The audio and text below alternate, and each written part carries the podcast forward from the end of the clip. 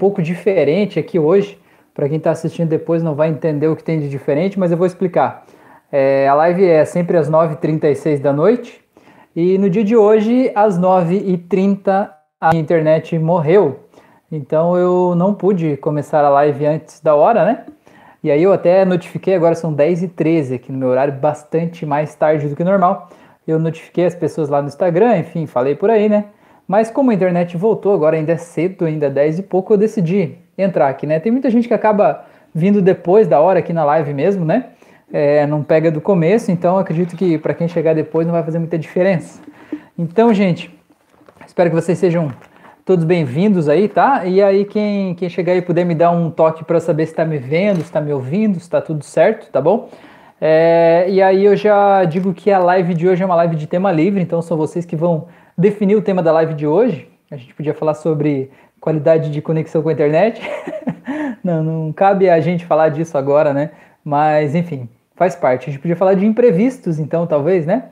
É, das coisas que acontecem e impedem a gente de fazer o que a gente queria fazer, né? Ou de alguma forma é, tiram a gente daquele piloto automático que a gente estava fazendo, né? E aí a coisa sai da ordem, tá bom? Denis, tá aí? Boa noite, Denis. Tudo bem? Denis, eu vi que você me mandou o áudio lá, eu não ouvi ainda porque hoje foi um dia meio atribulado, aí caiu a internet, enfim, mas tô aí. Assim que terminar eu vejo lá, tá bom? Beleza? A Paula falou boa noite, áudio ótimo, valeu, Paula. O Denis falou tá tudo bem com a técnica. Olha aí a galera do som aí, hein? Galera do som falando termos técnicos aí, que beleza, hein? Que beleza. Muito bom, gente.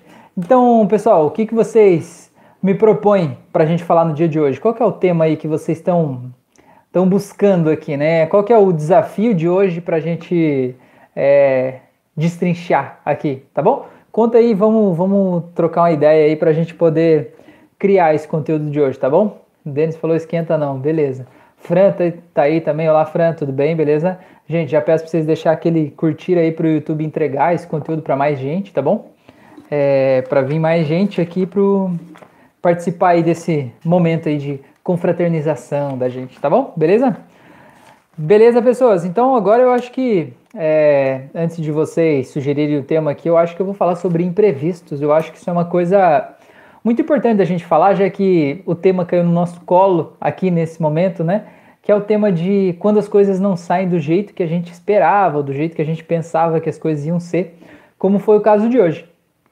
Então, é, eu acho que o, principal ponto é a gente pensar o que, que passa na, na, nossa mente quando as coisas saem do nosso controle, tá? Porque principalmente pessoas que são muito controladoras, quando algo sai do controle dessas pessoas, elas tendem a ficar meio desesperadas, tendem a ficar meio com medo e começam a passar imagens, pensamentos, sensações, né, lembranças, é, ideias na cabeça dessa pessoa, né, sobre um monte de coisas ruins, terríveis e que podem acontecer, né, e fica passando um filme de terror na cabeça da pessoa de tudo que pode dar errado, né, e a pessoa fica se é, sentindo mal, sentindo incomodada com aquele filme de terror que está passando ali na cabeça dela.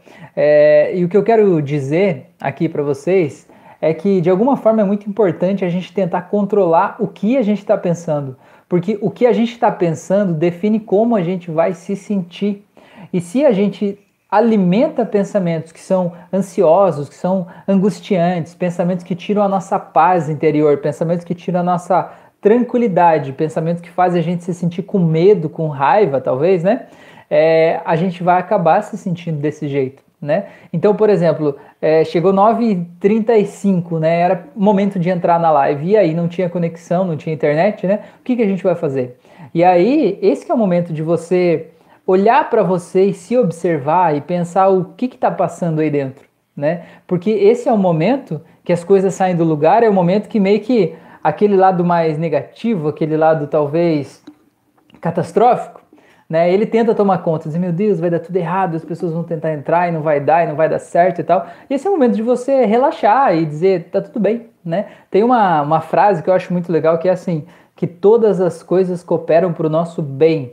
E eu acho que é muito legal isso, que quando você assimila isso, quando você define isso como um mantra próprio para você, né, de que todas as coisas cooperam para o nosso bem, você consegue realmente ver de um jeito positivo as coisas que acontecem, inclusive as coisas negativas, as coisas que naquele momento doem.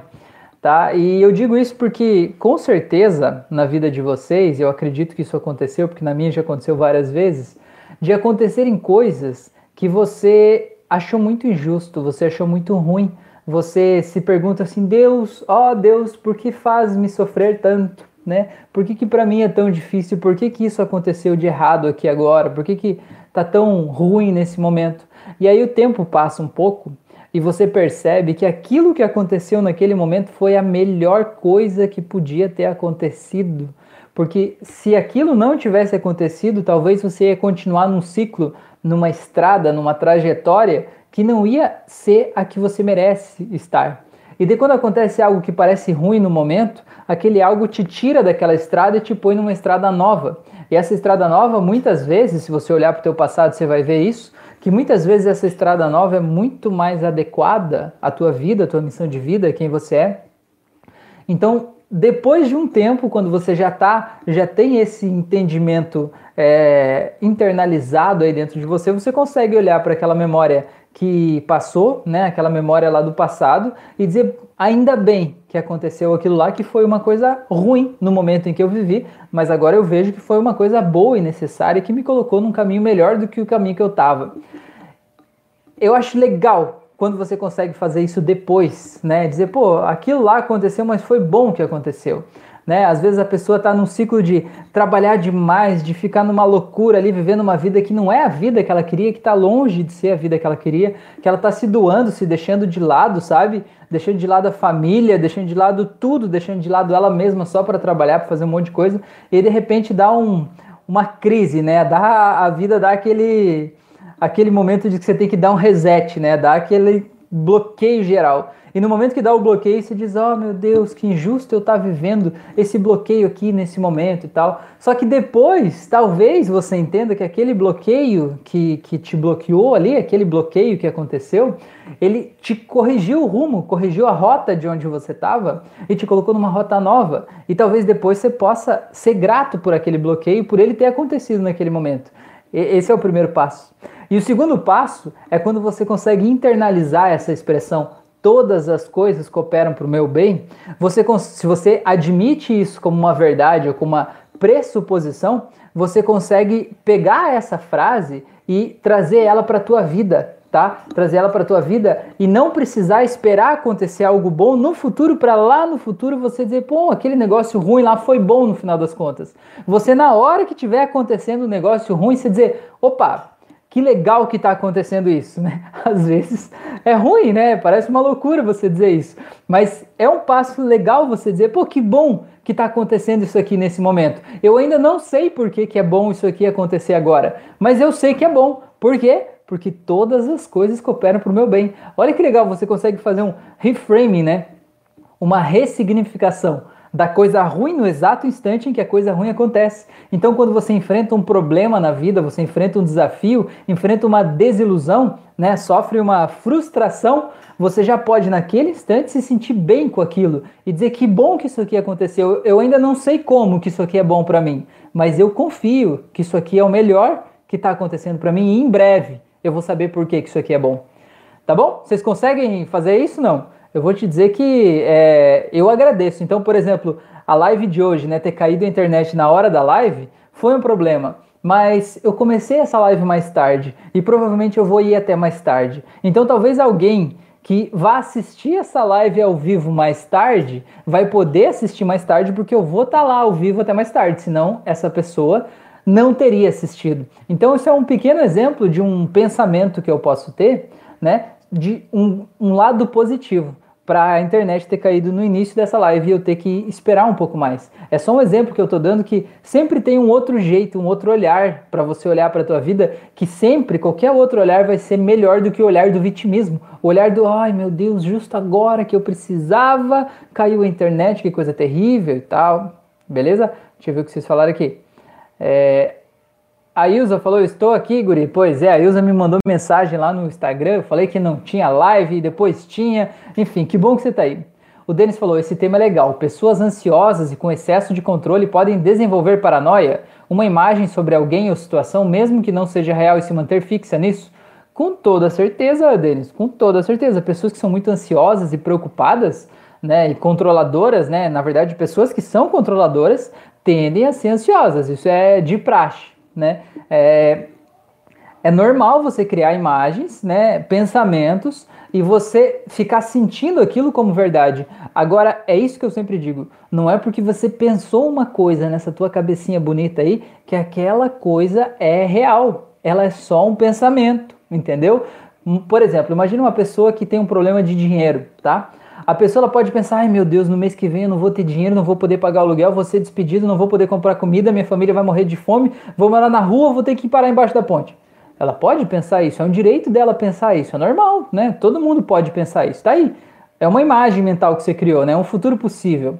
Mas você também pode pensar, meu, no mês que vem eu vou fechar um contrato legal, eu vou fazer um negócio massa, eu vou receber um dinheiro inesperado, eu vou ganhar na Mega Sena, sei lá, eu vou conseguir um outro emprego, eu vou conseguir uma outra coisa, eu vou ser convidado, vou permitir que o universo me surpreenda, né? Vou ganhar um milhão de dólares no mês que vem, né? Não sei como, mas também é um universo possível, né? E você tem como garantir que a possibilidade de você não ter dinheiro para pagar suas contas é maior do que a possibilidade de acontecer algo inesperado? Você não tem como garantir, você não sabe disso, né? Então, essa que é a questão, o que, que é o real? Quando a gente pensa em futuro, a gente pensa apenas em projeções do que a gente tem agora. Agora eu estou vivendo isso, e eu penso que com base no que eu estou vivendo agora, o meu futuro deve ser de tal jeito.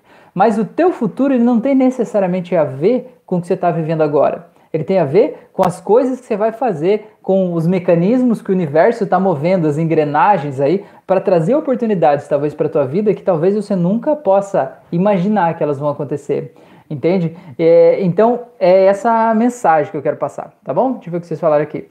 A Malu falou: recebi notificação só agora. Pois é, Malu, mas eu entrei só agora mesmo. Eu estava sem internet antes na hora da live e entrei agora 10 e pouco aí.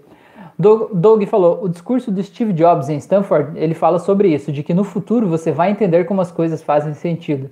Pois é, eu não sei se vocês já viram esse discurso do Steve Jobs lá na Universidade de Stanford, mas ele é lindo mesmo, de verdade. Vale muito a pena você ver. Tem aí no YouTube ele legendado é, tem até ele escrito, se você digitar esse discurso do Steve Jobs aí no, no Google, você vai encontrar esse, esse discurso aí. E realmente é um, é um momento muito poético, muito filosófico, muito verdadeiro, assim, né? E o Steve Jobs, ele é uma pessoa bem fora da curva, ele é uma pessoa muito fora da, do padrão da sociedade, né? Ele é uma pessoa, ele era tido como um esquisitão, diferentão e tal, mas ele criou muitas coisas e por causa do do pensamento dele fora da caixa é que a gente tem muitas coisas de tecnologia hoje porque ele pensava fora da caixa. Ele queria coisas, por exemplo, vou dar um exemplo, né? É, no livro que eu estava lendo a biografia dele, ele fala que ele queria um celular que tivesse só um botão, né? Que é aquele botão do meio ali do, do iPhone.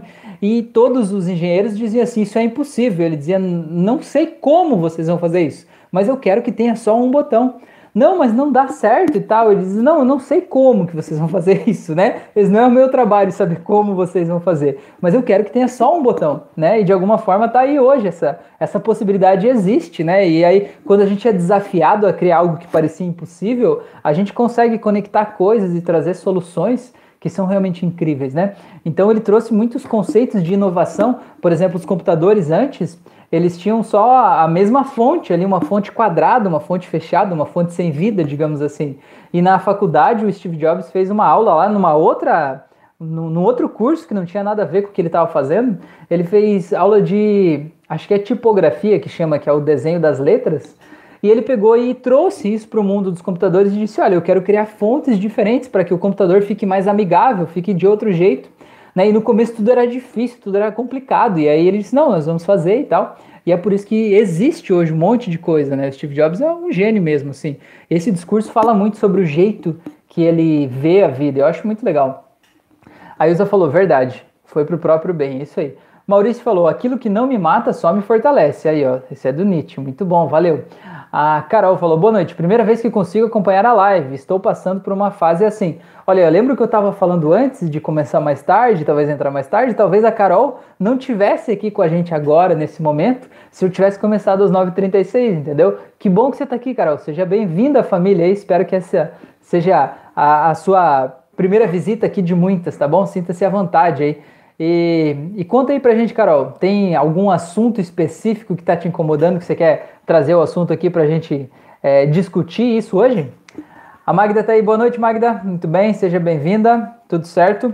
Então tá, gente, conta aí pra mim, vocês acham fácil ou difícil você olhar para um momento ruim que está acontecendo na tua vida e dizer assim, tá tudo bem. Isso aqui é uma coisa positiva que está acontecendo para mim, embora eu não entenda ainda, mas eu sei que no futuro tudo vai se explicar. Você consegue fazer isso? Ou você acha que isso é coisa de gente louca? Me conta aí. Você acha que isso ainda é muito fora da realidade? Você acha que quando acontece algo ruim, você tem que realmente ficar estressado, preocupado e mergulhar naquilo ali? Me conta aí o que, qual que é a tua opinião sobre isso. O que, que você pensa sobre isso? Meu Deus, meu caderninho está terminando aqui, minha nossa. As páginas que eu tinha aqui, o... algumas que eu tinha aqui viraram desenhos das minhas filhas. Ó, Letícia, Letícia, nossa. Que coisa, hein? Que coisa. Tem que providenciar um outro caderninho com menos desenhos. É, o Doug falou, acho que tem que ser muito evoluído para isso. A Malu falou, estou 80% nesse processo, me sinto bem melhor. Ah, que legal. Pois é. É, na verdade, é difícil a gente olhar, né? Quando a gente está sentindo uma perda, está sentindo algo ruim ali, mas é, é uma questão de, de, de, digamos assim, de escolha. Você escolher acreditar que aquilo ali é por uma coisa boa. Porque você não tem a garantia de que aquilo que está acontecendo realmente vai te trazer algo bom ou de que aquilo ali que está acontecendo vai ser só um problema para a tua vida. Então, por quê? Já que você não tem garantia de coisa nenhuma, por que, que você prefere escolher que aquilo ali é um problema? Entende o que eu estou dizendo? De um lado você tem uma possibilidade e do outro tem outra. Aí a gente é educado para acreditar que essa possibilidade é real. Não, isso é um problema, um problema real, eu estou perdendo, estou me dando mal, né? Tá tudo errado, é um problema, eu sou um fracasso. Né? E essa outra aqui, não, isso aqui está me salvando de alguma coisa, está corrigindo o curso da minha vida, está me colocando num lugar melhor. Eu não sei ainda, mas vai ser uma coisa boa. Por que, que essa aqui é real e essa aqui não é real? Por quê? Por que isso? Me conta aí, por que isso? Por que, que a gente é, é, tão treinado a acreditar no mais difícil, acreditar no mais doloroso, acreditar no mais penoso, né? Acreditar no mais, é, sei lá, ruim, né? E deixar o bom de lado. Por quê? Porque será que é, parece que a gente está é, tá sendo infantil, está sendo inconsequente em acreditar no que pode ser bom? Maurício falou, é difícil, mas é uma questão de treino e uma boa estratégia. Legal, muito bom. A Magda falou que consegue. Legal, beleza, muito bom. Belezura. Magda, você me deu uma sugestão lá, Magda. Você quer dizer aqui de novo que agora eu realmente não me lembro. Qual era a sugestão que você tinha falado de, de, de tema lá? Você tinha me falado alguma coisa. Se você quiser repetir aqui de novo, eu ficaria muito grato. Porque eu li e eu acabei não anotando. E como eu entrei na live aí meio atropelado, eu acabei não trazendo. Se você sentir a vontade de falar aqui de novo, ficaria feliz, tá bom? Fátima tá aí, boa noite, Fátima, tudo bem? Quanto tempo? Coisa boa, pessoas. O Doug falou, uma linha que, se não me engano, se chama psicologia positiva, que procura desenvolver essa linha de pensamento. Então, Doug, aí a gente tem um, um, um contra me fugiu a palavra aqui, não sei, né? Pelo meu movimento aqui, vocês talvez possam entender o que, que isso quer dizer. Eu não sei se isso faz sentido para vocês. É que assim, ó, existe um, um, uma corrente de pensamento que é chamada positivismo. E essa corrente de pensamento positivismo, às vezes, ela acaba sendo um pouco. É, um pouco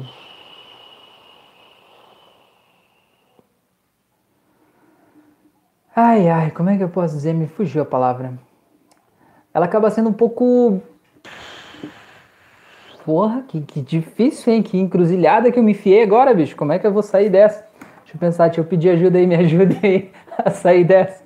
É que, assim, ó, muitas vezes quando você. Existe essa corrente de positivismo, fala assim, você tem que agradecer por tudo e tal, e eu sei que de certa forma tem a ver com isso que eu tô falando aqui, mas tem gente que é tipo assim, é, você tem que. Sabe aquelas pessoas. Acho que agora você vai entender qual que é a diferença que eu quero dizer. Eu, vou achar, eu achei o exemplo que eu acho que vai explicar isso, tá? Obrigado aí quem me ajudou, não sei quem, mas obrigado. É, Sabe aquelas pessoas que acordam pela manhã dizendo assim, bom dia, dia, bom dia, não sei o que lá, aquela pessoa que parece que está sempre good vibes, está sempre num estado de euforia, sabe? Aquela pessoa que diz assim, acorda, é, soltando pum de arco-íris já, sabe? Tudo é luminoso, tudo é não sei o que lá e tal.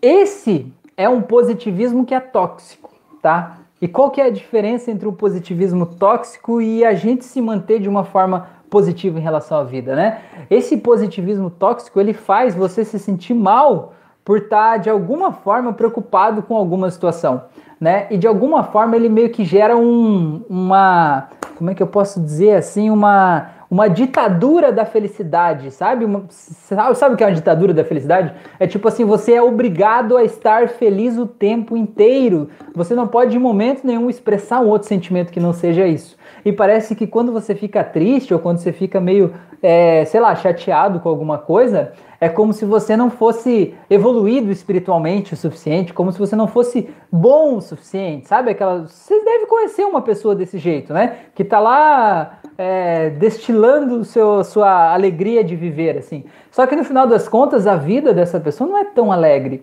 Então, na verdade, existe uma diferença entre você ver as coisas que estão acontecendo, você foi pego é, de surpresa por um imprevisto, e você olhar que existem várias possibilidades daquele conflito se resolver e você entender que você pode escolher qualquer uma daquelas possibilidades para acreditar nela como real e que você não precisa necessariamente escolher a pior possibilidade e definir ela como real, para você sentir ansioso, preocupado e, né, e ter talvez até crise de pânico. Isso é uma coisa. E outra coisa, né, desse positivismo tóxico é você sempre tá com aquele bom humor lá em cima, né, e achar que a vida é desse jeito e você negar os teus sentimentos. Você negar o que você está sentindo naquele momento, você repreender o que você está sentindo de verdade é, esconder o teu sentimento embaixo dessa felicidade plástica. Entende o que eu quero dizer? O que eu quero dizer, então, resumindo a desembaraçando esse nó aí, desembaraçando esse nó que eu dei, o que eu vejo é o seguinte: existe uma diferença que é a seguinte.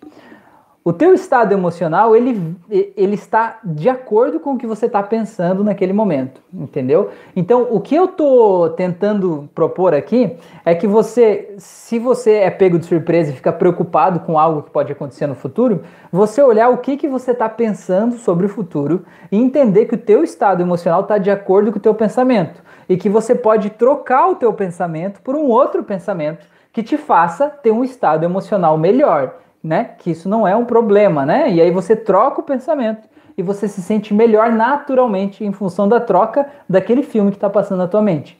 Isso é diferente de você ser aquela pessoa que tem que obrigatoriamente sempre ser positiva e mesmo que você esteja pensando em algo ruim no futuro, você dizer, ah, mas está tudo bem, mas você dizer que está tudo bem e não estar se sentindo bem de verdade aqui dentro. Aí você está mascarando o teu sentimento. E o que, o que eu estou propondo é trocar o pensamento que gera o sentimento, para que você tenha outro sentimento, entendeu? Fez sentido para vocês? Deu para destrinchar essa parada aí, não? Ou eu confundi mais você? Ou não fez sentido? Tá bom? Conta aí para mim. É, a Magda falou que sim, tá? Como aumentar a sensibilidade para ouvir, ver e sentir o que é sutil para nossa percepção? Como silenciar a mente para perceber o sutil? Uau, é verdade. É um bagulho intenso esse, Magda. Então, o que, que eu vou dizer para vocês? Vou dizer o seguinte. Vamos lá.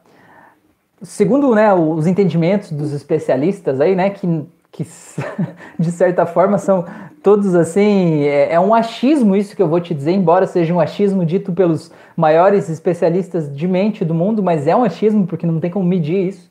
Em torno de 5% da nossa mente é consciente e o resto está além da nossa consciência. Tem um outro número que é um pouco mais drástico, né? um pouco bem mais intenso do que esse que eu estou falando, que é um número que foi feito por uma, uma pesquisa que foi publicada no livro Rápido e Devagar, Duas Formas de Pensar. Esse livro fala o seguinte, né? Essa pesquisa fala o seguinte, que a gente, o nosso, o nosso cérebro, ele processa 14 milhões de bits a cada segundo, sendo o bit a menor unidade da informação, certo? Então, 14 milhões de unidades de informação a cada segundo essa tua cabecinha linda processa, certo? Então você está recebendo informações pelos seus olhos, pelos seus ouvidos, pelo seu nariz, pela sua boca, você está processando coisas que estão aí dentro de você, você está recebendo pelo tato, você está recebendo informações do seu corpo todo, dos seus pés, das suas mãos, dos seus órgãos, né? Você está recebendo e está processando tudo isso alucinadamente. 14 milhões de bits a cada segundo você está processando. Só que o nosso consciente, ou seja, a parte que a gente tem acesso conscientemente daqueles 14 milhões de bits, né, a parte que a gente sabe que a gente está processando, é apenas 146 bits. Não é 146 mil bits, é 146 no universo de 11 milhões. Ou seja, não é nada, não é nada, entendeu? Você pensar 146 no universo de 11 milhões não é nada. Então o que, que acontece? Quais são os 146 bits dentro daquele universo gigantesco de 11 milhões que você vai trazer para a tua consciência? Você vai trazer para a tua consciência o que for importante para você naquele momento, certo? E o que, que é importante para você naquele momento? Eu não sei. Entendeu? Eu não sei. Depende de você. O que, que é importante para você? Vou dar um exemplo. Agora, talvez, né, na tua consciência, você esteja aí é, ouvindo o que eu estou falando e você esteja processando as minhas palavras em imagens mentais aí na tua cabeça, confrontando essas imagens mentais com as memórias do passado para ver se isso que eu estou falando faz algum sentido no teu mundo. E talvez agora você não tenha consciência dos estímulos sensoriais que você está recebendo da palma da tua mão direita, certo? Porque você está pensando nisso. Agora, faça o exercício de pegar e beliscar a tua mão direita nesse momento. E perceba que você dividiu um pouco agora a tua parte consciente. É, você continua ouvindo o que eu estou falando, mas você ainda está recebendo agora um estímulo sensorial aqui, ó, desse belisco, né? Desse belisco. Esse belisco aqui é o estímulo sensorial que está indo. Então, ou seja, como isso aqui é uma coisa que está causando dor, isso aqui é uma coisa que está, de certa forma, invadindo o teu corpo físico, isso é importante para você.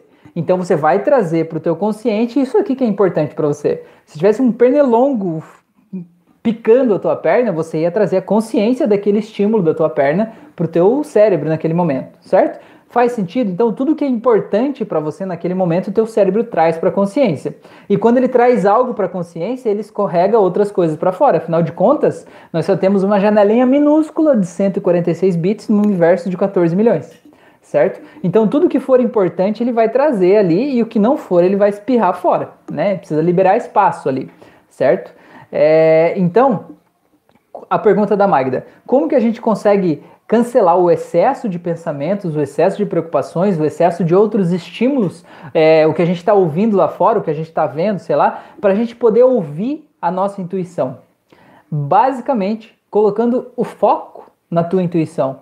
Porque quando você coloca o teu foco ali, focando no silêncio, tá? Se você for ver vários é, é, vídeos aí de ensinar meditação e tal, a galera diz assim: escute o silêncio. Como assim escutar o silêncio, né? Escute o silêncio. Por quê? Porque você coloca a, tu, a tua concentração, né? Você coloca o teu foco ali. E tudo que você coloca, quando você coloca o foco ali, o resto escorrega para fora da tua consciência. Ou seja, imagina que você está do lado de uma rua movimentada e está passando carros aí ao teu lado. Você está ouvindo o som dos carros passando certo? Só que quando você concentra o teu foco em uma coisa muito específica, você não vai deixar de ouvir os carros que estão passando na rua. Eles vão continuar passando. Só que você não vai ter consciência daquele som lá, porque ele é um som contínuo, é um som que não é importante naquele momento, é um som que não está colocando a tua vida em risco.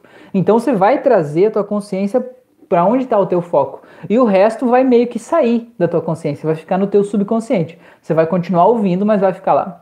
Então, o, o segredo, o pulo do gato, né? É você talvez, se você for perguntar para os monges budistas, eles vão dizer o segredo da meditação é você aprender a ouvir o silêncio, né? Aprenda a ouvir o silêncio, porque quando você concentra o teu foco ali, você espirra para fora dali todos os outros impulsos e aí você consegue receber intuição, né? Porque a tua intuição, de certa forma, é, tem dois vieses aí para você entender a intuição. O primeiro viés é um viés mais espiritualista.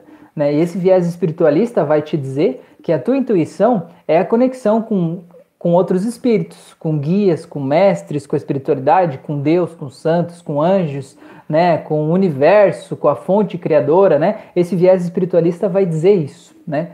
E, e, o outro viés, que é um viés mais físico, talvez mais voltado para a mente humana, ele vai dizer que a tua intuição é basicamente tudo o que você já sabe certo? Tudo que você já analisou da tua vida, todos os arquivos que estão guardados aí no teu HD, que você está confrontando eles e coisas que você já sabe, mas que a tua consciência ainda não ligou os pontos para ter aquela informação, mas o teu subconsciente já sabe aquela informação, entendeu? Então vamos dar um exemplo. Imagina que você é, precisa, sei lá, tomar uma decisão. Aí você chega lá num lugar e, sei lá, tem duas, dois interruptores para você acender.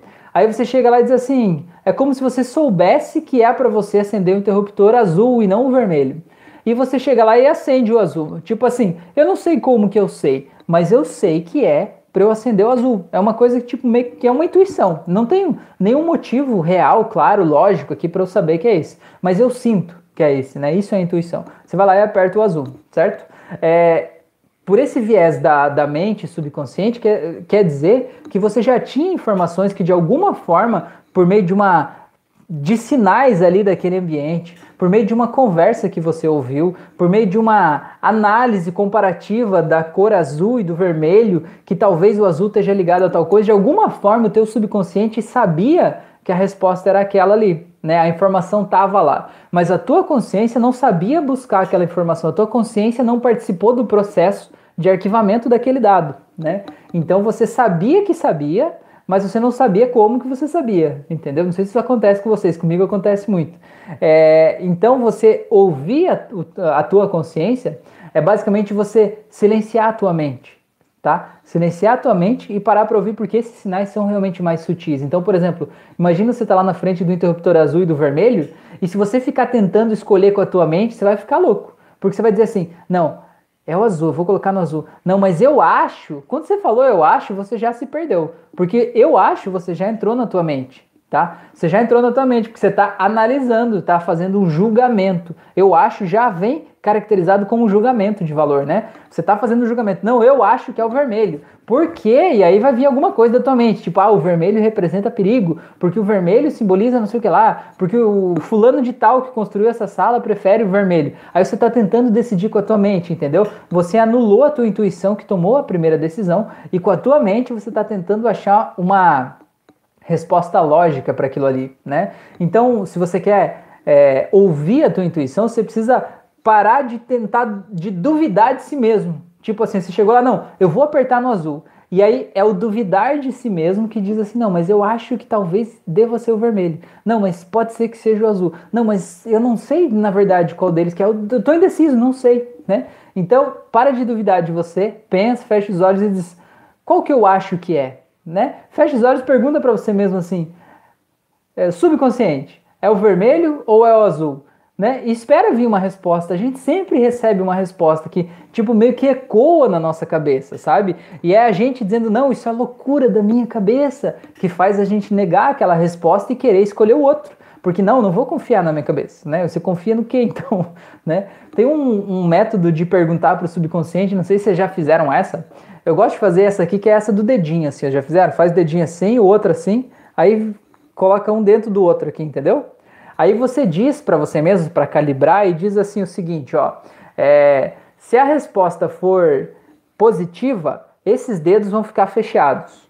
E se a resposta for negativa, você deixa o dedo passar. Ou seja, é como se é, afrouxasse um pouco esses músculos, fizesse menos pressão nos dedos e deixasse um dedo escorregar aqui entre o outro, certo? Então faz esse exercício agora aí, porque você entender isso não vai fazer diferença nenhuma na tua vida. Vai fazer diferença se você praticar e se você sentir, beleza? Então faz aí, fecha o dedinho assim como se estivesse mandando alguém para aquele lugar, fecha o outro também aqui, veste um no outro aqui, ó, passa o dedinho por dentro do buraquinho do outro ali, beleza? Não do buraquinho do coleguinha, do buraquinho do outro dedo, isso, passa ali, beleza? Aí agora você faz o seguinte, calibra isso aí, diz assim, o meu nome é Rafael, no meu caso, o meu nome é Rafael. Então, se eu puxar aqui, ó, ele vai ficar tenso. Eu quero que você relaxe esses dedos e não faça pressão demais para você com a tua mente dizer não, eu não vou abrir, eu vou interferir no resultado. E não faça pressão de menos do tipo, ah, eu vou deixar solto, assim.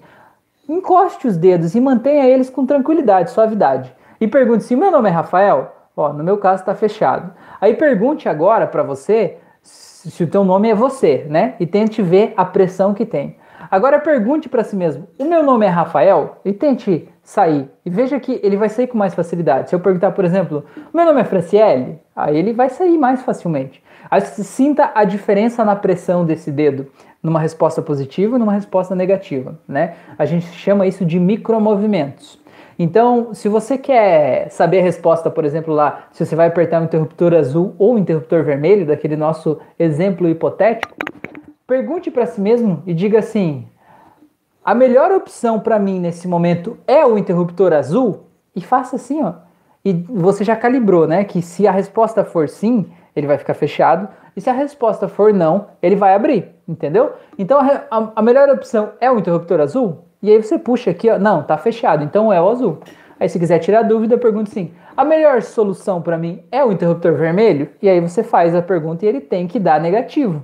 Um dos dois tem que dar negativo. Se der positivo os dois ou negativo os dois, é porque ou você não fez o teste de calibração certo, ou não é para você apertar em nenhum desses dois interruptores, não é para você escolher nenhuma dessas duas coisas. Talvez seja para você escolher uma outra coisa que ainda vai aparecer aí na tua vida, né? E aí você pergunta, vai aparecer um outro interruptor para eu apertar? E aí se a resposta for sim, vai ficar assim.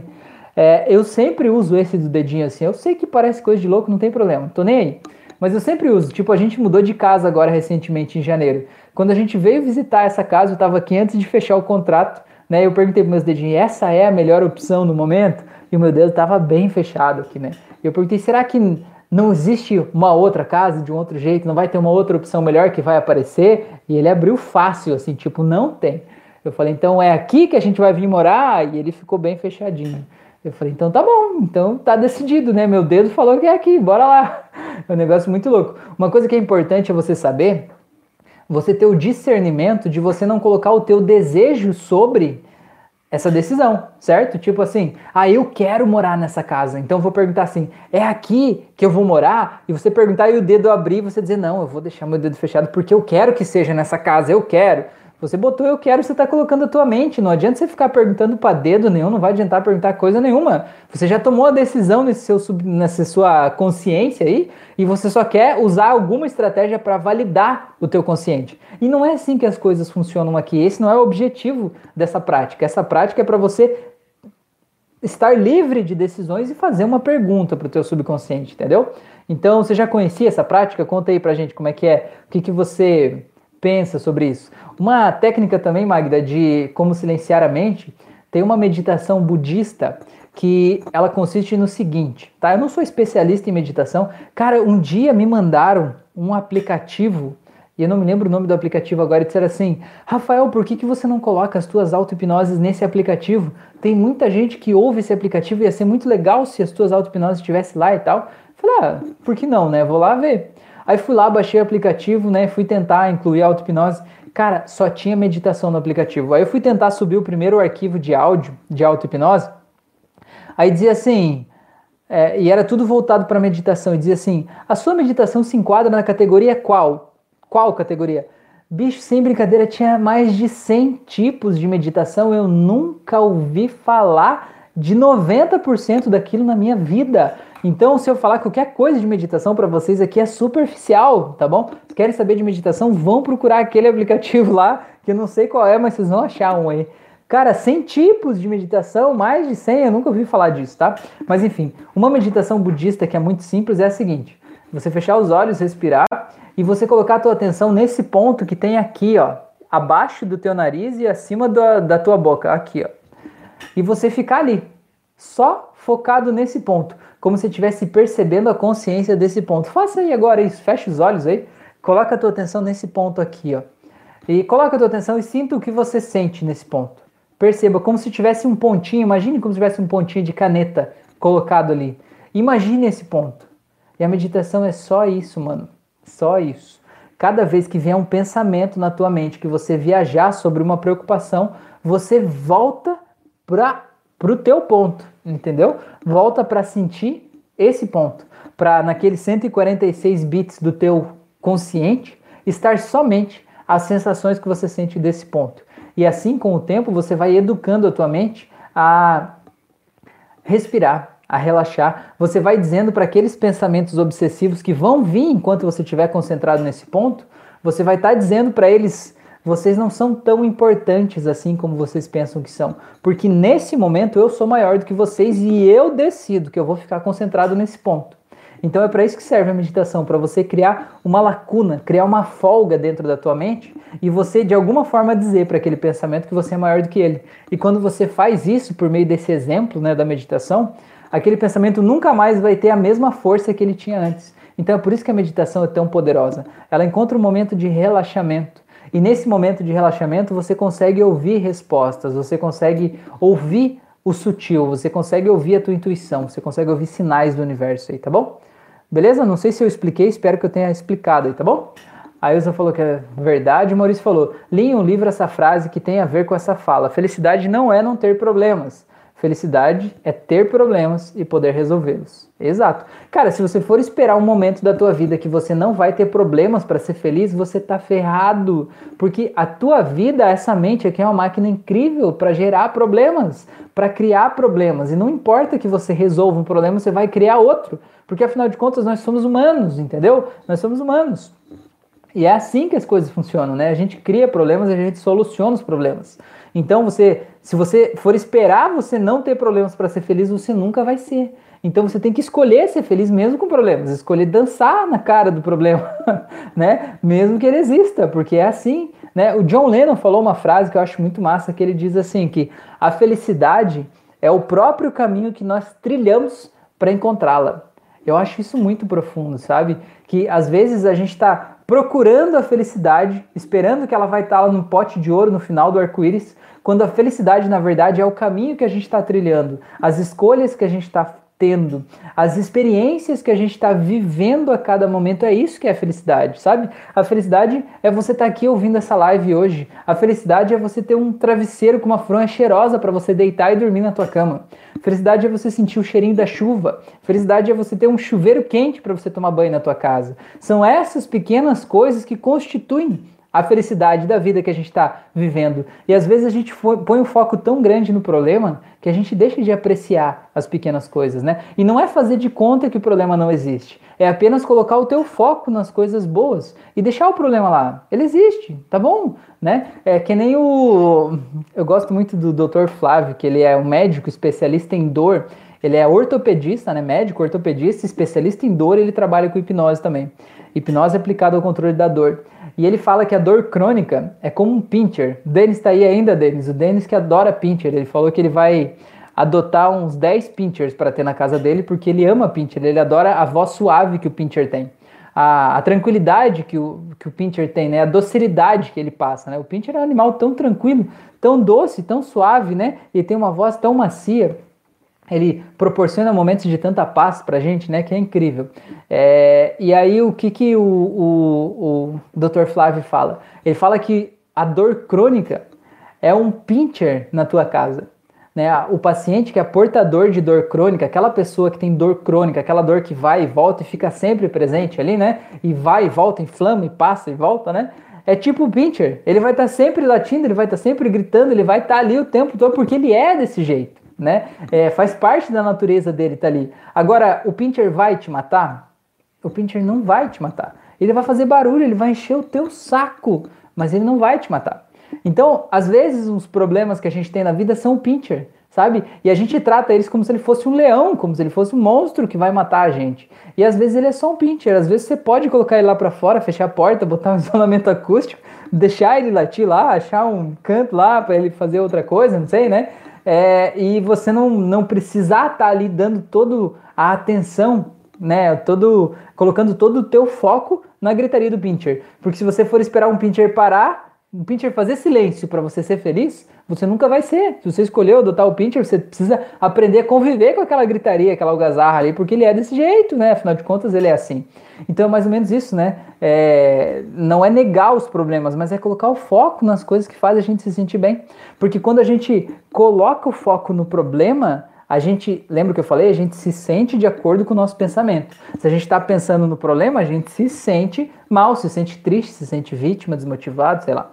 E se a gente coloca o foco nas coisas boas que estão acontecendo aqui e agora, por exemplo, você pode colocar o foco no quanto você é privilegiado por estar aqui ouvindo essa live nesse momento né? Você tem um celular na tua mão, você tem internet em casa, você tem luz aí para você assistir, você é uma pessoa privilegiada, né? Você provavelmente tem alimentos, você tem o que comer, você tem muitas coisas boas que estão acontecendo na tua vida nesse momento. E aquele problema não é maior do que tudo isso. Então você pode, não é negar o problema, mas é colocar o foco nas coisas boas que estão acontecendo aqui agora, entende? Entender que o problema é o pincher que está latindo lá, mas que tá tudo bem, ele é assim mesmo, tá bom? Falou, Isa, boa noite. A Malu falou: Eu cancelo todos os pensamentos que não me fazem bem. Aprendi isso e me ajuda bastante. Legal. Isso aí é da barra de Asses, né? Asses Conscious, né? Consciousness. É isso, né? Acho que é isso. Difícil, né? O Denis falou: O julgamento errado no presente sobre um suposto futuro, talvez baseado em indícios ou demonstrações de algo ou de alguém que está em uma determinada situação ou processo, pode se auto-sabotar, mas com toda certeza, rapaz com toda certeza. Quando você pensa em um futuro ruim, um futuro catastrófico, você com certeza vai tomar ações de acordo com aquilo que você está pensando, né? Você se comporta de acordo com o jeito que você está se sentindo. E você se sente de acordo com o que você está pensando. Então, se você pensa em um futuro catastrófico, você se sente mal. E quando você se sente mal, você se comporta mal. E de alguma forma você acaba sendo atraído justamente para aquele futuro que você não queria. Eu sempre uso o exemplo de você estar tá dirigindo e você vai fazer uma curva para a esquerda. Você está a 100 por hora aí na, na, na rodovia e vai fazer uma curva para a esquerda. Para onde é que você tem que olhar? Você tem que olhar para a esquerda. Você tem que olhar lá para onde a rua continua depois da curva. É, porque se você fizer uma, estiver fazendo uma curva para a esquerda e você olhar para a direita, eu não vou dizer para você experimentar fazer isso porque vai causar um acidente, então eu estou dizendo para você não fazer isso nunca. Mas se você estiver fazendo uma curva para a esquerda e estiver olhando para a direita, mesmo que você ache que você manteve o volante virado para o lado certo, o carro vai meio que virar para a direita. Ele não vai fazer a curva certinha, ele vai meio que saindo da estrada. Por quê? Porque o teu foco está onde está a tua atenção. E se você olhar para a direita, vai ter micro movimentos, vai ter alguma coisa que você vai fazer que vai trazer esse carro mais para a direita porque você está olhando para lá. Então na nossa vida é assim. A gente tem um problema, o problema é a curva, certo? A solução daquele problema é a continuação da estrada depois da curva. E o problema é justamente a ribanceira que está aqui para o lado direito, né? Ou na frente aqui, certo? Se você for fazer aquela curva olhando para o problema, você dificilmente vai conseguir acertar a estrada lá na frente para você seguir em frente. Você de alguma forma vai tomar micromovimentos que vão fazer esse volante ir voltando, e por mais que você tente olhar para o buraco que você está querendo evitar, você vai fazer, tomar ações que vão te trazer para esse buraco. E talvez você vai você é, vai causar o acidente que você estava tentando evitar, entendeu? Porque você olhou para o que você não queria, em vez de olhar para o que você queria. Então é justamente esse ponto, Denis. Quando você olha para o futuro e você cria um futuro ruim, você pode olhar para aquilo e dizer: opa, isso pode acontecer? Pode. Mas também pode acontecer o seguinte, e você criar um futuro bom, criar um futuro perfeito, criar um futuro onde tudo vai dar certo, o futuro cor-de-rosa das mil maravilhas. E você pega e faz o seguinte, pega o futuro ruim, diminui aquela tela bem pequenininha, pega o futuro bom e coloca na frente, entendeu? E aí quando você olhar, você vai ver o futuro bom, né? É uma técnica de manipulação de imagens mentais que muda o nosso estado emocional e diz para o nosso cérebro: opa, ele prefere pensar nisso aqui do que nisso. Então, tudo bem. Então, nós não vamos mais pensar nisso tanto, vamos pensar nisso aqui. Beleza? É, Carol falou: nos últimos três anos foi depressão, luto e muitas fases complicadas em todas as áreas. Pois é, Carol, sinto muito por tudo isso que você passou, que você tem passado, mas eu tenho certeza que agora você está onde você deveria estar né? Eu estou muito feliz de você estar tá aqui. Eu tenho certeza que você vai ver que aqui no nosso canal tem uma comunidade de pessoas incríveis, as pessoas que estão aqui, né, participando da live, as pessoas que vêm as lives depois, as pessoas que participam lá. Eu tenho um curso de hipnose clínica e um curso de hipnose clássica, e tem os grupos de alunos do curso. Você vai ver que tem uma comunidade de gente que está se ajudando aqui, tá? E eu me sinto muito feliz de de alguma forma estar tá encabeçando esse processo aqui, porque não sou só eu, eu não estou sozinho aqui, eu sinto isso muito claramente. Então, lá no curso, Carol, por exemplo, é, eu sempre incentivo os alunos a trocarem sessões. Então, se você sentiu o chamado, né? Que a hipnose pode ajudar a melhorar a tua vida e pode te ajudar a fazer esse luto que talvez ainda não foi feito aí dentro de você para te tirar dessa depressão. Se você sente que a hipnose é esse caminho, você pode ir lá, faz as auto-hipnoses aqui do canal, você pode ir lá fazer o curso de hipnose clínica e descobrir por tua própria conta o que tem por trás da hipnose, e aí lá no curso de alunos e trocar uma sessão com alguém, entendeu? Trocar uma sessão com outro aluno, você faz uma sessão, ajuda a melhorar a vida de alguém, e esse alguém faz uma sessão e você te ajuda nesse processo, tá? A hipnose é incrível é muito legal, como o efeito pode ser muito rápido, tá bom? Beleza? A Ilza falou que fez muito, fez, eu já nem lembro mais porque eu demorei para ler, tá? É, peço desculpas para vocês aí porque eu me empolguei ali e eu acabei deixando passar aqui, tá bom? É, a Carol falou: suas hipnoses estão me ajudando a ter resiliência, gratidão. Beleza, que bom. A Magda falou: caraca, divide a atenção, faz sentido o exercício. É, e depois do foco sumiu uma das percepções. Olha, ó, muito bom. A Daniela falou: aprendi essa do dedinho com você, sempre faço. Ah, que legal, Dani, muito bom. A Magda falou: essa técnica é show, dá diferença na força dos dedos.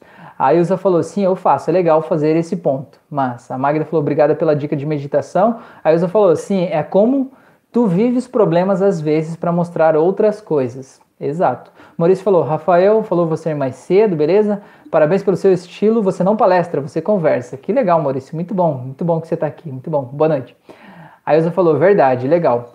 Valeu, pessoas. Então, gente, estamos em 50 minutos de live já. Vocês têm mais algum assunto, mais algum aspecto? Senão, de minha parte, a gente já pode encerrar nosso bate-papo por aqui. Se tem alguma coisa que eu não deixei claro, algum, alguma cordinha que eu não dei o nó aí, me avisem para eu ajudar, né? Se eu deixei alguma pergunta em aberto aí, me dê um toque para a gente finalizar, tá bom? E eu já aproveito fazendo falar os meus avisos paroquiais aqui no final. Convidar vocês então para fazer o curso de hipnose clássica e hipnose clínica. Os dois são gratuitos, estão aqui no YouTube, o link está na descrição desse vídeo. É, eu tenho curso de hipnose aplicado ao controle da ansiedade, ou seja, você que é uma pessoa ansiosa ou você que trabalha com ansiosos e quer ajudar a melhorar a vida deles, esse curso eu coloquei tudo que tem de melhor, né, para controle da ansiedade nesse curso. Ele está aqui na descrição desse vídeo também, tá? É, se você está ouvindo essa live pelo Spotify, pelo pelos Apple Podcasts ou pelo Deezer ou em outro local, em outra plataforma de streaming Venha participar comigo ao vivo toda segunda e quinta-feira à noite, às 9h36 da noite, para a gente trocar uma ideia, para a gente se conhecer, para você trazer outros assuntos, para a gente compartilhar essas visões, para a gente criar esse conteúdo junto, tá bom? Isso é muito bom, muito mágico a gente estar tá aqui junto. E também eu faço sessões de hipnose clínica presencialmente ou à distância, a eficácia é a mesma, porque afinal de contas, a transformação acontece aí dentro da tua cabecinha, não acontece por eu colocar minha mãozinha em você. Então, a distância presencialmente, o efeito é o mesmo, tá bom? Se quiser fazer sessões comigo, me manda mensagem, um direct lá no Instagram, a gente combina certinho o horário e tal. E aí você faz aí da tua casa, no teu, no teu tempo, do teu jeito, tá bom? E aí a gente troca umas ideias. Beleza? Belezura? Tudo bem? Tudo certo? Ah, e me siga também nas outras redes aí. Eu tô no Instagram, no YouTube, Facebook, WhatsApp, todos os locais cada mídia eu coloco conteúdos diferentes, tá bom? É, e por isso que é legal me seguir lá, né? Porque aí tem outros conteúdos, a gente pode interagir mais, conversar mais, tá bom? Beleza? A Ilza falou tudo perfeito, eu vou fazer de novo de hipnose clínica. Beleza, Ilza, bora lá. A Ilza já tem um vasto conhecimento, ela atende muita gente, tem cada história aí que a Ilza. Ô Ilza, compartilhe um pouco suas histórias lá no grupo do Facebook, Ilza, para ajudar a movimentar o grupo, ajudar os outros alunos a saber um pouco dessas tuas histórias aí, tem muita coisa legal aí. A Carol falou: tomando coragem para fazer o curso, parece que a minha mente se prepara para o pior. Então, Carol, é justamente por isso que você tem que ir fazer o curso, menina. É, vai lá fazer o curso justamente para você entender né, tudo o que está acontecendo aí na tua mente. Entender que os seus pensamentos são só pensamentos, eles não são verdades. E geralmente as pessoas que são muito ansiosas, tá? As pessoas, o Fernando também falou, tomando coragem. Ah, o Fernando está tomando coragem para iniciar os atendimentos. Ah, o Fernando já está um passo à frente. Então, ele já fez o curso. É isso, Fernando? Que legal, que bom. Bora lá começar isso aí, Fernando. Você vai ver que quando você começar, é tipo um vício mesmo, né? Você começa. Quando você vê a transformação na vida de uma pessoa, o jeito que ela entra na sessão, o jeito que ela sai, cara, é uma coisa que não dá para desver, né? É uma coisa que, para mim, pelo menos, é uma coisa que alimenta a minha alma mesmo, de verdade, sabe? Eu sinto que se eu tenho uma missão nessa vida, isso faz parte da minha missão mesmo, de verdade. É muito bom sentir essa transformação assim na vida das pessoas, é muito legal. Tá bom, pessoas bonitas? Belezura? É, a Ilza falou: Gosto muito de ouvir você, me faz muito bem, gratidão. E faço hipnose, estou me curando. Que legal, é legal a gente usar a hipnose, né? E a gente usar na gente mesmo, começar pela gente, né? começar a aplicar na gente, para a gente entender o que está acontecendo, tá bom? É uma coisa que eu ia dizer aqui da. Deixa eu ver aqui para para Carol. É, Carol, assim, ó, quando a gente se prepara sempre para o pior, é porque geralmente aconteceu um trauma lá no passado que pegou a gente de surpresa, ou pegou a gente desprevenido, sabe? E a gente meio que disse pra gente mesmo assim: eu nunca mais vou ser pego desprevenido. Eu sempre vou me antecipar a tudo o que pode acontecer, para eu sempre estar tá preparado para tudo, né? Para eu não ser pego desprevenido. Isso gera uma pessoa controladora. E quando a gente não consegue controlar as coisas, a gente se sente meio fracassado, né? E às vezes a depressão vem desse sentimento de fracasso, de tudo tá errado na minha vida, tudo não tá como eu queria que fosse, né? E às vezes parece que é um, um embrulho tão grande que é impossível desfazer. Parece que eu sou desse jeito e eu vou levar anos para resolver isso. Mas às vezes, quando a gente encontra o trauma certo, quando a gente desamarra o nó certo, a gente consegue simplesmente libertar uma nova personalidade ali, que pode fazer a gente ver a vida de um jeito diferente. Pode fazer a gente ver a vida de um jeito muito mais leve, muito mais positivo, tá? Vou te contar a história de uma sessão que eu fiz essa semana com uma menina, uma mulher, na verdade, né? Não é uma menina, é uma mulher. É, e ela falou o seguinte: ela foi fazer uma regressão lá, né? Para o problema que mais estava atrapalhando a vida dela. E ela disse assim: Rafael, tá tudo escuro aqui e eu só vejo um, como se fosse um portal negro que está pulsando na minha frente. Pulsando, um portal negro pulsando. Eu falei: Uau, portal negro pulsando. Tenta descobrir o que está acontecendo aí. E ela falou assim: Eu não sei, eu sinto medo, né? Eu sinto medo desse portal parece que ele tá me puxando, mas eu tenho medo de atravessar esse portal. É um negócio aqui assim e tal. Eu falei assim: nós vamos iluminar esse ambiente onde você tá para você entender que lugar é esse. E ela pegou e iluminou o ambiente e disse assim: é um hospital, é o hospital da minha cidade. Mas eu já tive internada nesse hospital quando eu tive um acidente, sei lá, com 16 anos de idade, alguma coisa assim, não me lembro a data ao, certo. Mas não é, um, é o mesmo hospital, mas ele está diferente da época em que eu fui internado aos 16 anos de idade. O que eu entendi, eu entendi que era o mesmo hospital de um período anterior àquele, certo? Falei, bom, então você vai entender agora em que período era esse que você está, você sabe que você está no hospital. Que período era esse que você estava aí no hospital? E ela disse assim: Eu não sei, tá tudo muito escuro, eu me sinto meio presa, meio apertada aqui e esse portal pulsando na minha frente. Falei, na hora eu saquei, né? Você já sacou? Você que está ouvindo aí já sacou? Conta aqui para mim. Conta que eu quero saber se você já sacou o que, que é. Conta aí, conta, eu quero saber se você já pegou o feeling da hipnoterapia.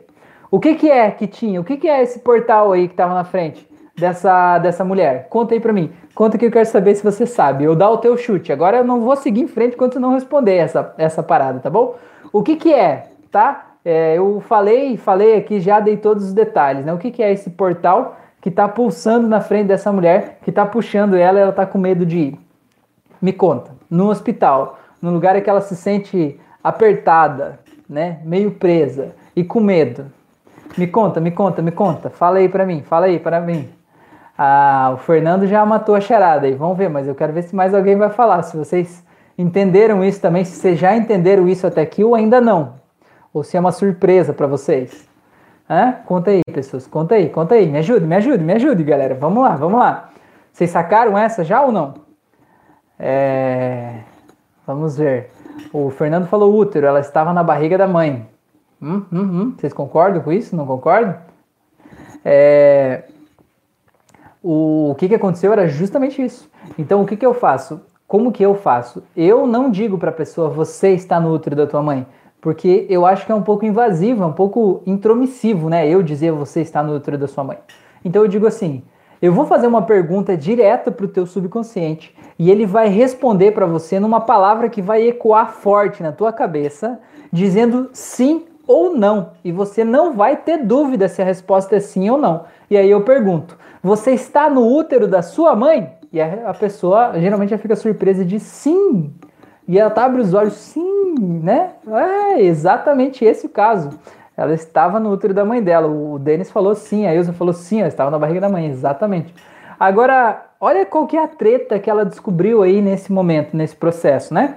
É, o que ela ouvia na sala, o que as pessoas estavam falando, era o seguinte: o bebê tá errado, o bebê tá sentado errado, o bebê tá, sei lá, com o cordão enrolado, o bebê tá não sei o que lá. E o médico, os enfermeiros, tudo preocupado com aquela testa franzida, cara, assim, meu Deus. E olha o que disseram para a mãe dela, né? Se todos os médicos e enfermeiros soubessem o quanto de hipnólogos eles são, o quanto das palavras deles entram como verdade na vida das pessoas, eles iriam se policiar muito mais no que eles falam, no que eles permitem que os pacientes ouçam, tá? Olha o que os, o médico disse. O médico disse assim: tá muito complicado isso aqui. Ela só tem 5% de chances de sobreviver a mãe e a bebê. Provavelmente as duas vão morrer. Esse era o tom da sala de parto. Você imagina a vontade que o bebê tava de sair lá de dentro. imagina a coragem que o bebê tava de se jogar naquele portal, né? Imagina, tipo, Deus o livre, eu vou ficar aqui, aqui tá bom, aqui tá seguro, aqui tá tranquilo né? Eu vou morrer, não vou morrer, deixa eu aqui. Imagina o desespero daquela mãe num trabalho de parto que estava se arrastando há um tempo, ouvindo esse tipo de coisa, né? Então, será que a gente precisava de tudo isso? Né? A gente não precisava de tudo isso. A gente podia ter partos mais humanizados. As pessoas podiam realmente cuidar que o que elas estão falando, o paciente está ouvindo, né? E que o paciente está criando aquela realidade para si. Mas resumindo, né? Ela, eu per perguntei assim, é, qual é o sentimento que você sente nesse momento? Ela falou assim, desespero, medo, né? Medo do desconhecido e tal. Aí beleza, eu falei, agora avança essa cena para logo depois que você nasceu, o primeiro, o primeiro olhar que você trocou com a sua mãe. Aí ela foi lá e se viu, né? E entrou num momento de carinho e aconchego, e aquele olhar da mãe que me abraçou e que eu me senti muito bem, muito feliz, muito em paz, aquela, aquela história toda. Falei, muito bem, agora pega essa sensação boa aí e volte alguns minutos para trás e leve para aquele bebê um pouco antes de atravessar o portal e faça ele ver essa cena que vai acontecer depois, para ele saber que todo todo esse carinho está esperando ele ali fora. E aí ela fez isso. Eu disse assim: agora não está muito mais fácil atravessar o portal? Ela falou: eu quero muito atravessar esse portal. Eu falei: então vai, certo? E o que que isso acontecia? Isso fazia com que a pessoa na vida dela não se permitisse viver coisas boas, coisas novas, porque ela tinha muito medo do desconhecido, ela tinha inclusive pânico do desconhecido, porque tudo que ela não sabia o que ia acontecer depois causava um desespero, inclusive um pânico na vida da pessoa por causa do desconhecido. E isso veio desde o nascimento dela, entendeu? Então, depois dessa sessão, ela disse assim: Rafael, eu não sei te explicar o que eu estou sentindo, mas o que eu sinto aqui agora, que é como se eu renascesse nesse momento, como se a pessoa que está falando com você aqui agora fosse uma pessoa diferente da pessoa que eu era antes. Eu me sinto completamente diferente a partir de agora, tá? E aquilo ali muda o jeito que a pessoa se sente em relação à vida. Então, às vezes, a gente entra num padrão louco de dizer, não, a depressão é profunda, só resolve com remédio, porque você precisa de anos de psicoterapia, você precisa fazer isso, fazer aquilo, você vai ter que tomar o remédio a vida inteira, isso é, não tem jeito, não tem saída, não sei o que lá, não sei o que lá. E às vezes, quando você acha um trauma desse, que meio que impregnou a tua personalidade, definiu toda a tua personalidade em cima de um trauma desse. E a gente refaz esse trauma, a gente meio que libera a vida daquela pessoa, entendeu? E às vezes a gente consegue liberar padrões de pensamento de um jeito que a pessoa jamais imaginou que fosse possível, entendeu? Então é mais ou menos por aí, nessa, nessa vibe que eu queria, queria dizer, tá bom? É, vamos ver. Ah, o Felipe falou lá em cima: parece que minha família não acredita muito em hipnose. Queria fazer o curso para ajudar minha irmã, que ela diz que tem ansiedade. Tem alguma forma de eu conseguir que ela entenda e queira fazer? Uau, Felipe, você pegou pesado agora, hein, mano? Felipe, eu vou te dizer, ó.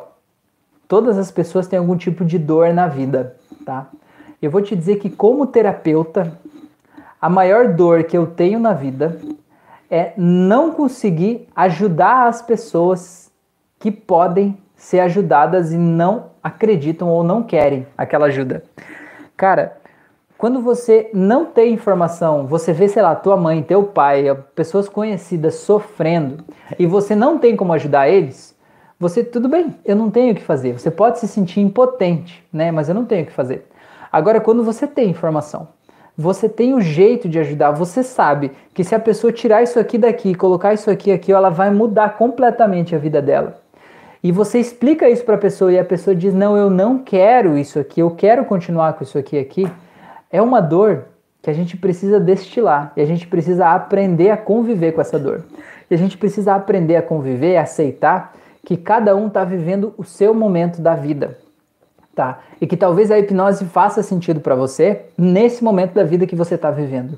E talvez para aquela pessoa não faça. E você não pode convencer aquela pessoa de que a hipnose vai funcionar para ela, porque se ela tiver convencida de que não vai funcionar que não existe, que não dá certo, você não tem o poder de mudar isso. Você precisa respeitar isso na pessoa.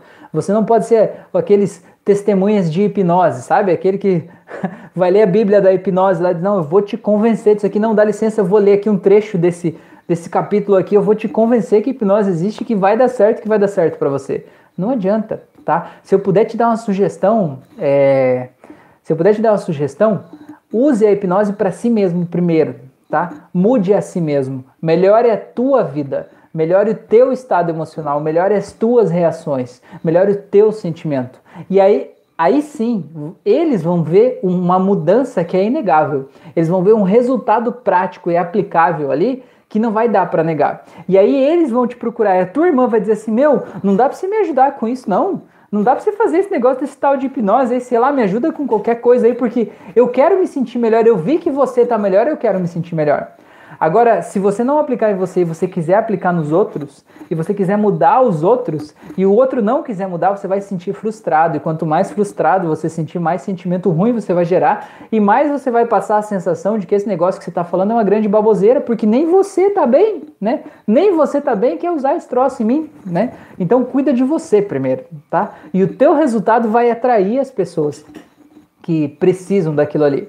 E entenda que cada um está vivendo o seu momento. E tem gente que isso simplesmente não vai fazer sentido, tá bom? Beleza?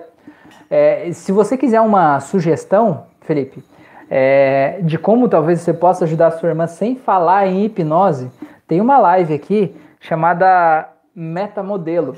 Lá no curso de hipnose clínica, eu coloquei essa live como uma integrante do curso. Eu botei ela lá na playlist do curso, tá? Se você fizer o curso até o final, você vai passar por ela. Naquela live tem um método de como você ajudar a melhorar a vida das pessoas sem precisar que elas saibam que você está fazendo hipnose, sem precisar que ela feche os olhos, sem precisar nem da concordância dela. Você vai simplesmente ajudar ela a aumentar o mapa de mundo dela. E isso com certeza vai diminuir os problemas, diminuir as crises, né? Vai ampliar a visão dela, tá? Então dá uma olhada lá nessa aí que vai te ajudar a ajudar a tua irmã, tá bom? É, a Ilza falou sim, tem que ver saída. Tá? O Marcos falou: Salve Rafael, irmão, me tira uma dúvida. Quais sugestões barra metáforas eu posso usar para tratar insônia usando o padrão de Erickson? Uau! Cara, assim, ó, o que, que eu vou te dizer? Insônia não é o problema, tá?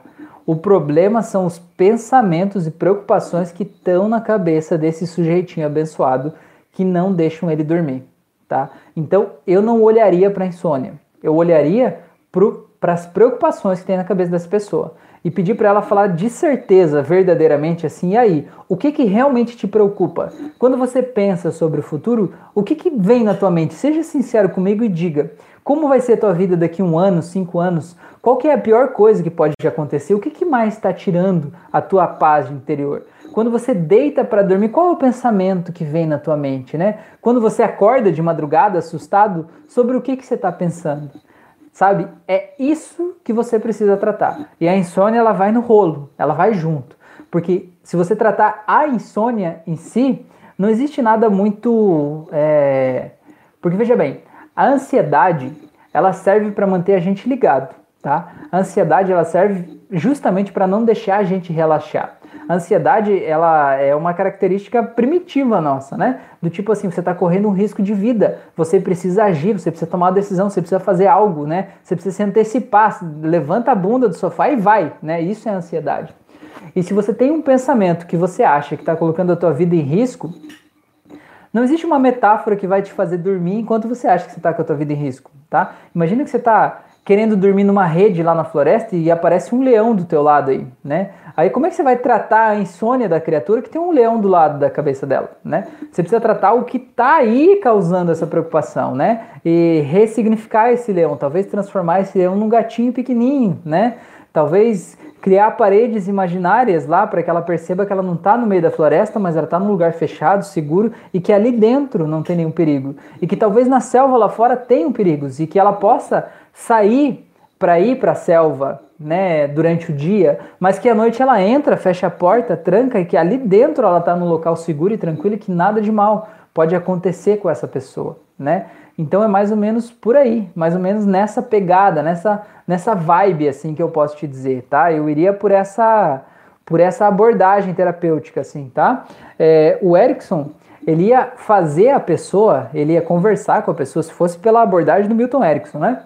O Milton Erickson ele ia conversar com a pessoa e ele ia entender qual é o principal problema da vida dessa pessoa numa conversa. O padrão do Erickson é assim, né? Então imagine que o principal medo dessa pessoa era, sei lá, é, passar vergonha, tá? Imagine que o principal medo dessa pessoa era passar vergonha. Ela não conseguia dormir porque ela precisava fazer algo e esse algo fazia ela sentir medo de passar vergonha. O que, que o Milton Erickson ia fazer? Ele ia fazer duas coisas principalmente, assim, né? Duas coisas que era padrão do Milton Erickson fazer. Primeiro, ele ia fazer essa pessoa passar vergonha na sessão. Ele ia falar de coisas, enquanto ele estivesse junto com a pessoa, que ia mexer na intimidade daquela pessoa, ele ia expor fragilidades daquela pessoa ali na frente dela, ele ia jogar na cara dela um monte de coisas que exponham ela publicamente ali, né, no processo terapêutico. Porque o Milton Erickson ele era bem invasivo mesmo. Ele não fazia uma terapia assim de ser suave, fazer uma coisa de leve, não. Ele ia lá e se precisava ser invasivo, ele era invasivo de verdade, sabe? Ele ia fazer aquela pessoa realmente passar vergonha, de ficar vermelha de vergonha ali, certo? Porque aquele é o principal medo da pessoa. Então ele ia fazer a pessoa enfrentar o principal medo dela sem que ela soubesse que estava fazendo isso, entendeu? Ele ia expor a pessoa ao ridículo ali. E além disso, ele ia dar um dever de casa para essa pessoa. Do tipo assim, ó, você vai ter que ir num karaokê e cantar lá na frente uma música que você não conhece, né? É, não estou dizendo que ele ia fazer isso necessariamente, eu estou dizendo o padrão de pensamento do Milton Erickson. Por quê? Porque depois que a pessoa enfrentasse o ridículo de estar tá lá num karaokê cantando uma música que ela não conhece, ela ia poder perceber que aquilo que ela está com medo de fazer na vida dela não tem como ser ridículo. É, mesmo que ela sinta vergonha, uma vergonha tão pequena diante do ridículo maior que o Milton Erickson próprio ia fazer a pessoa passar, entendeu? Para ela perceber que aquele leão que ela achava que era passar vergonha, na verdade é só um gatinho perto do passar vergonha que pode existir, entendeu? Então seria mais ou menos nessa pegada. Faz sentido isso aí para você não? Conta aí. E aí depois, depois a gente continua. A Carol falou: um mês de hipnose estou melhor do que três anos de vários remédios. Deus te abençoe. Que ótimo, Carol. Fico muito feliz de, de receber um feedback desse aí, Carol. Muito legal. Eu sempre digo assim: os remédios eles são ótimos, eles são maravilhosos. A gente não pode falar mal dos remédios, tá? Os remédios eles são perfeitos, eles têm uma função muito importante, tá? Os psiquiatras, eles têm uma função muito importante para receitar o remédio, tá? Porque assim, ó, a gente o nosso cérebro tem uma química cerebral, né? Tem os nossos neurotransmissores, que são coisinhas que estão lá no nosso cérebro, que ligam um neurônio ao outro. Então toda a informação que passa no seu cérebro, ele passa por sinapses, que são redes neurais, né? Uma rede neural é feita de várias sinapses. Essa sinapse é a ligação entre um neurônio e outro. E essa sinapse é basicamente um neurotransmissor que vai pegar uma informação de um neurônio e vai levar até o neurônio do lado. Sabe telefone sem fio? Você vira e fala, oh, fala tal coisa. E aquele passa para o outro, passa para o outro até chegar a informação lá no final. Né? O neurotransmissor é esse que vai passando a informação de um neurônio até o outro. E, e os neurotransmissores são o quê? Adrenalina, epinefrina, noradrenalina, enfim, tem vários, né? Tem vários. Serotonina, enfim. Cada um é responsável por um tipo de sentimento. E quando você está num estado de depressão, por exemplo, você tem um desequilíbrio químico no teu cérebro, porque você tem muitos neurotransmissores que causam tristeza. Né? Então, quando essa informação do telefone sem fio passa de um neurônio para o outro, é como se ela fosse sendo contaminada por essa tristeza, né? Até chegar lá e de repente todas as informações são tristes. E não quer dizer que uma pessoa em depressão tem uma vida, acontecem coisas mais tristes na vida dessa pessoa do que na vida de outras pessoas. Não quer dizer isso. Quer dizer que essa pessoa enxerga e traz para sua consciência mais tristeza do que as outras pessoas. Lembra da nossa conversa inicial lá dos 146 bits no universo de 14 milhões? Uma pessoa que está em depressão, tudo que tiver de tristeza nesses 14 milhões, ela vai trazer para a consciência dela entendeu? E é por isso que parece, ela tem uma percepção de que a vida dela é muito mais triste do que a das outras pessoas. Parece que só tem desgraça na vida das pessoas, mas é uma percepção dela. E o remédio, ele vai lá e ele atua quimicamente no teu cérebro e ele ajuda a reequilibrar esse, esse, essa química aí, certo? E aí ele aumenta a população de alguns neurotransmissores, diminui a população de outros, enfim, ele melhora ali a, a, recaptação, talvez, de um determinado neurotransmissor. Cada remédio tem uma atuação diferente, mas de uma linha geral ele faz isso, certo? E a pessoa se sente melhor, realmente a pessoa se sente melhor. Mas a questão é, para o médico psiquiatra, não importa o que que causou o desequilíbrio no cérebro daquela pessoa. Para o médico, ele olha e diz: há um desequilíbrio aqui. Você deve tomar esse remédio para reequilibrar certo? E ele não está errado, né? Faz parte da carreira dele como médico olhar para aquele problema físico que está instalado no teu corpo e dar uma solução física e química para aquele problema físico ali naquele momento, certo? Só que qual que é o problema? O problema é que são os seus pensamentos que geram emoções negativas, preocupação, angústia, tristeza, sei lá, que geram aquele desequilíbrio no teu cérebro. E quando você toma um remédio, você reequilibra naquele momento mas os teus pensamentos, o problema real que gerou o desequilíbrio continua lá. Então ele vai desequilibrando mais, certo? Mesmo que você tome o remédio, ele vai desequilibrando mais, porque o que causou o desequilíbrio continua lá e continua causando desequilíbrio, entendeu? Então, cada vez você precisa de uma dose maior de remédios, uma dose maior de remédios, e você põe uma dose maior, o teu corpo se equilibra com aquela dose, e aí aquele pensamento que causa o desequilíbrio, desequilibra de novo, e aí você precisa de uma dose maior. E você fica meio vítima, meio refém do remédio a tua vida toda, né? É, tanto que vários psiquiatras, como bons hipnólogos que são, ainda dizem para as pessoas, você vai ter que tomar esse remédio para o resto da tua vida, né? E, e, a gente vê, né? Eu vejo que o nosso corpo físico, a nossa mente, o nosso espiritual, emocional é tudo um pacote só entendeu? E qualquer desequilíbrio que você está sentindo aí no teu corpo, de alguma forma ele está ligado a histórias que você está contando sobre você mesmo, a traumas do passado, a coisas que aconteceram, a preocupações relacionadas ao futuro, a coisas que estão aí dentro, ao jeito que você olha para a vida. E quando você muda as histórias que você conta sobre você mesmo, você muda a tua vida, porque você se sente diferente, entendeu? Então, é, você falou ali, né, que é, um, um, mês ali de, de auto-hipnose foi melhor do que três anos de remédio. É porque o que, que acontece? Nesse mês de auto-hipnose, você provavelmente pegou auto-hipnose que levaram você a ressignificar os problemas que estão aí dentro, a dessensibilizar a causa que gerava o desequilíbrio, entendeu? E aí o que, que as pessoas geralmente acontece, né? Elas tendem a precisar cada vez menos do remédio. Mas eu preciso fazer um aviso importante aqui agora, um aviso de utilidade pública, é que você nunca deve parar de tomar o um remédio por conta própria, certo? E nenhum hipnólogo pode te dizer para parar de tomar o remédio, nem um psicólogo, nem ninguém. A única pessoa que controla os teus remédios é o teu médico psiquiatra, certo? Então, se um remédio, um médico te indicou um remédio e você sente que não precisa mais dele, procura esse médico. Explique para ele como você está se sentindo, explique por que você acha que não precisa mais, e aí ele vai fazer um, um, cronograma de desmame, que chama, né, de retirada desse remédio aí, tá bom? Então é mais ou menos isso, beleza? Não sei se fez sentido aí para vocês, tá bom? É, deixa eu ver o que mais falaram. A Fran falou, estava falando antes de estar no útero da mãe, né? A Fran falou, eu na cesárea médica é, e o engenheiro, engenheiro, enfermeiro, eu acho, né, discutindo que não tinha agulha certa para anestesia. Pois é, eu me lembro que a Fran falou disso, eu entrei na sala do parto depois, né, mas eu lembro que ela falou assim que o pessoal disse, ah, não tem agulha certa para anestesia. Aí alguém disse assim, pegue lá no almoxarifado, e fulano, o enfermeiro lá, não tem no almoxarifado, não tem no hospital, não tem essa agulha em lugar nenhum. Aí alguém disse assim, ah, mas pegue a outra agulha. Daí o enfermeiro lá, mas essa é mais grossa.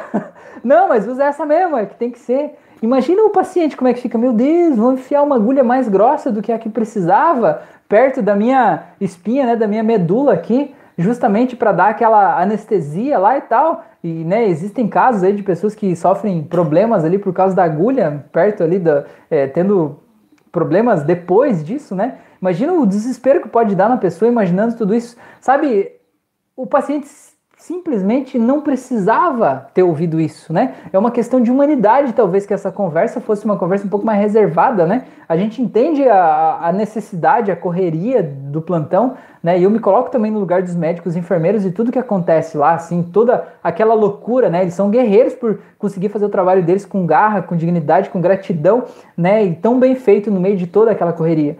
Mas realmente tem coisas que talvez a gente possa olhar de um jeito diferente e falar de um jeito mais reservado, né? Tem coisas que talvez se o paciente não ouvir é melhor para ele, tá bom? Beleza?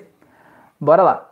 É, o Fernando falou: acredito que desafiar a pessoa na fase dos convincers ajuda bastante para quebrar os mais resistentes. Perfeito, Fernando, muito bom. A Ilza falou: mas como ele está perto da irmã, acho que tem, tem chance sim. Legal. Carol falou: adoro as âncoras mentais, me ajuda muito. Bom. O Marcos falou: Nossa, Rafael, que resposta esclarecedora. Muito obrigado mesmo. Sobre a insônia. Massa, legal. Carol falou: Minha ansiedade me paralisa. Carol, não é tua ansiedade que paralisa. São os teus pensamentos preocupantes sobre o futuro que te paralisam, porque eles geram ansiedade, entendeu? Então é mais ou menos isso. Claro, eu falei antes que a ansiedade motiva a gente, joga a gente para frente, né? Então aqui agora eu preciso realmente fazer um adendo, né? Porque a gente tem três reações que são reações instintivas básicas diante de uma ansiedade muito forte, que seria uma crise de ansiedade, né? um, um pico de ansiedade muito forte. A gente tem três reações instintivas, que é a reação de lutar, que é aquela. Imagina que você está num estado de, de, sei lá, foi confrontado aí por, por um animal feroz, né? Você tem três reações instintivas, que é a reação de lutar, a reação de correr ou a reação de paralisar. Né? Então, no caso, pelo que a Carol está falando, o sistema interno dela ficou no congelar, no paralisar, né? E tem gente que recebe o pico de energia justamente para lutar ou para correr, né? E o paralisar é como tem gente que chega até a desmaiar em função de um excesso de hipnose, tá bom? É, vamos lá, Rodrigo Mendes falou: Manda salve gatinho. O que você acha da expansão comunista eslovena a partir do Cazaquistão, com a ajuda da Coreia do Norte, enquanto o México entra em colapso com a França e sai uma bomba nuclear da Torre Eiffel? Eu acho que isso deve ser muito interessante mesmo, Rodrigo, mas eu realmente não tenho como dar a minha opinião a respeito de tudo isso. O Eric falou: o de cima tem um pai bonito. Ele foi comprar leite. Beleza. É, o Eric e o Rodrigo, eu acho que de alguma forma não estão interessados no nosso assunto aqui. Muito obrigado por vocês estarem aqui. Se vocês quiserem falar de hipnose, de evolução da consciência, gente, é, estamos aqui, tá bom? Eric e Rodrigo, vocês são gente boa pra caramba. E se vocês quiserem realmente conversar, né, igual é, a gente falar sobre assuntos ligados à expansão da consciência, a gente está aqui, tá bom? Caso contrário, a gente está aqui também, beleza? Eu sei que vocês estão precisando de atenção, se vocês quiserem conversar, gente, mesmo, de verdade, manda aí o que está acontecendo na vida de vocês que, quem sabe, eu posso ajudar a destrinchar aqui, tá bom? Beleza? Deixa eu ver o que vocês falaram aqui. É, deixa eu ver aqui. Uhum. Deixa eu ver um pouquinho mais, só um momentinho, só um momentinho. É, o Felipe falou, às vezes os médicos matam os pacientes. Ano passado eu tive um probleminha no testículo, aí a médica disse que eu podia ter que fazer uma cirurgia, mas eu estava tão mal que nem liguei muito. Pois é, é isso que é, é complicado, né? Quando as pessoas falam assim, quando você tem que fazer, né? Mas é sempre bom os médicos cuidar das palavras. Pois é, isso aí mesmo. É, o Eric falou, desculpa, cara, vou me inscrever no seu canal, você é muito legal. Ô, gente, você fica à vontade, cara. A gente tá aqui para falar sobre evolução da consciência, sobre autoconhecimento e tal. Eu acredito, pelo que eu vi aí, vocês gostam de, de games, né, de jogos. E se vocês quiserem contar pra gente um pouco da, da experiência de vocês aí, né? Ou se você tiver algum problema que vocês passam aí, talvez em casa, né? Com pai, mãe, amigo, sei lá, qualquer coisa do tipo, mano. Conta aí, quem sabe talvez eu possa ajudar a ver de um jeito diferente essa situação, tá bom, gente? De aqui, de alguma forma, a gente a gente tá aqui para se ajudar. A gente é uma, uma família, aqui é uma comunidade, tá bom? E se vocês se sentirem à vontade para vir aí, é, é, a, a, a, nossa casa tá de portas abertas. Inclusive, eu acho que vocês vão gostar, vocês dois aí, Eric e Rodrigo. É, eu tenho um curso de hipnose clássica. Vocês já ouviram falar da hipnose clássica? Vocês já fizeram algo de hipnose clássica? Vocês vão curtir. É, hipnose clássica é, é, aquela que você vê assim da galera colando os dedos. Vocês já viram isso aqui? Colar os dedos, colar as mãos ou colar os olhos. E aí você pode aprender a hipnose clássica de graça comigo aqui no link que tem aqui na descrição desse vídeo, num curso que eu tenho aqui prático.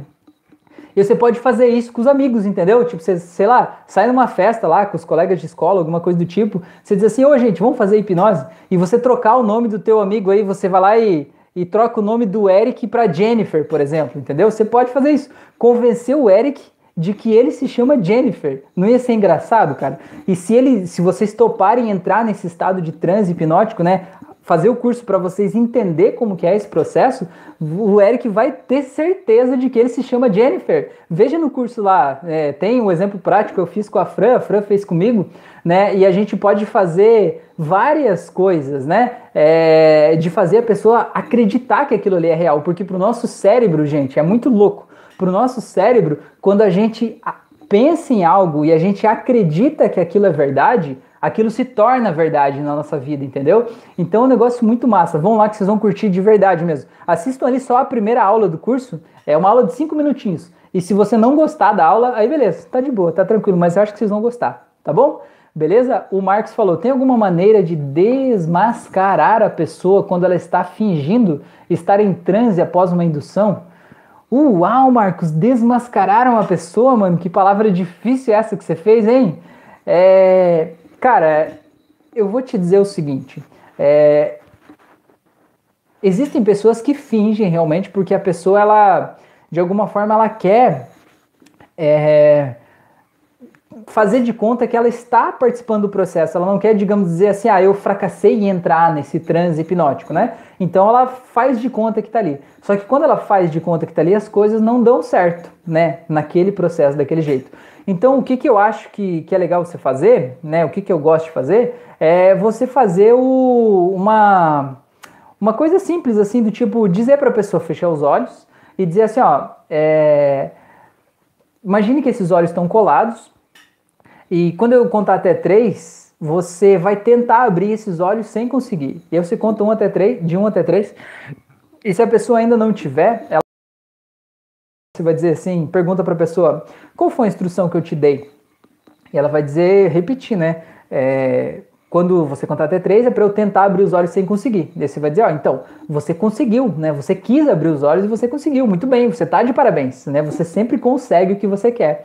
Então agora, se você quiser realmente descobrir o que é o transe hipnótico de verdade, é importante que você se permita entrar nesse processo hipnótico aqui a partir de agora. E você faz uma outra indução de um outro jeito, diferente, né? Ou você faz um aprofundamento, porque por mais que a pessoa não esteja no transe ali inicialmente, você fez uma indução e a pessoa está ali sem, você, sente que ela não foi profundamente no transe, você faz um, um, relaxamento mais profundo, né? Diz para a pessoa descer uma escada, depois descer mais uma escada, depois uma terceira escada, depois descer um elevador, depois pegar uma asa delta e descer ainda mais, entendeu? E faz a pessoa ir descendo sem que ela puder imaginar que dá para ela descer tanto, né? E ela vai descendo, descendo, descendo, descendo, que chega uma hora que ela vai acessar esse transe sem perceber. Porque o que é a hipnose? Hipnose é foco e concentração. Aquele negócio de você fazer a indução, uma indução de choque, né? A indução de choque você trabalha com a questão de você trazer a consciência da pessoa para o choque, enquanto o subconsciente vai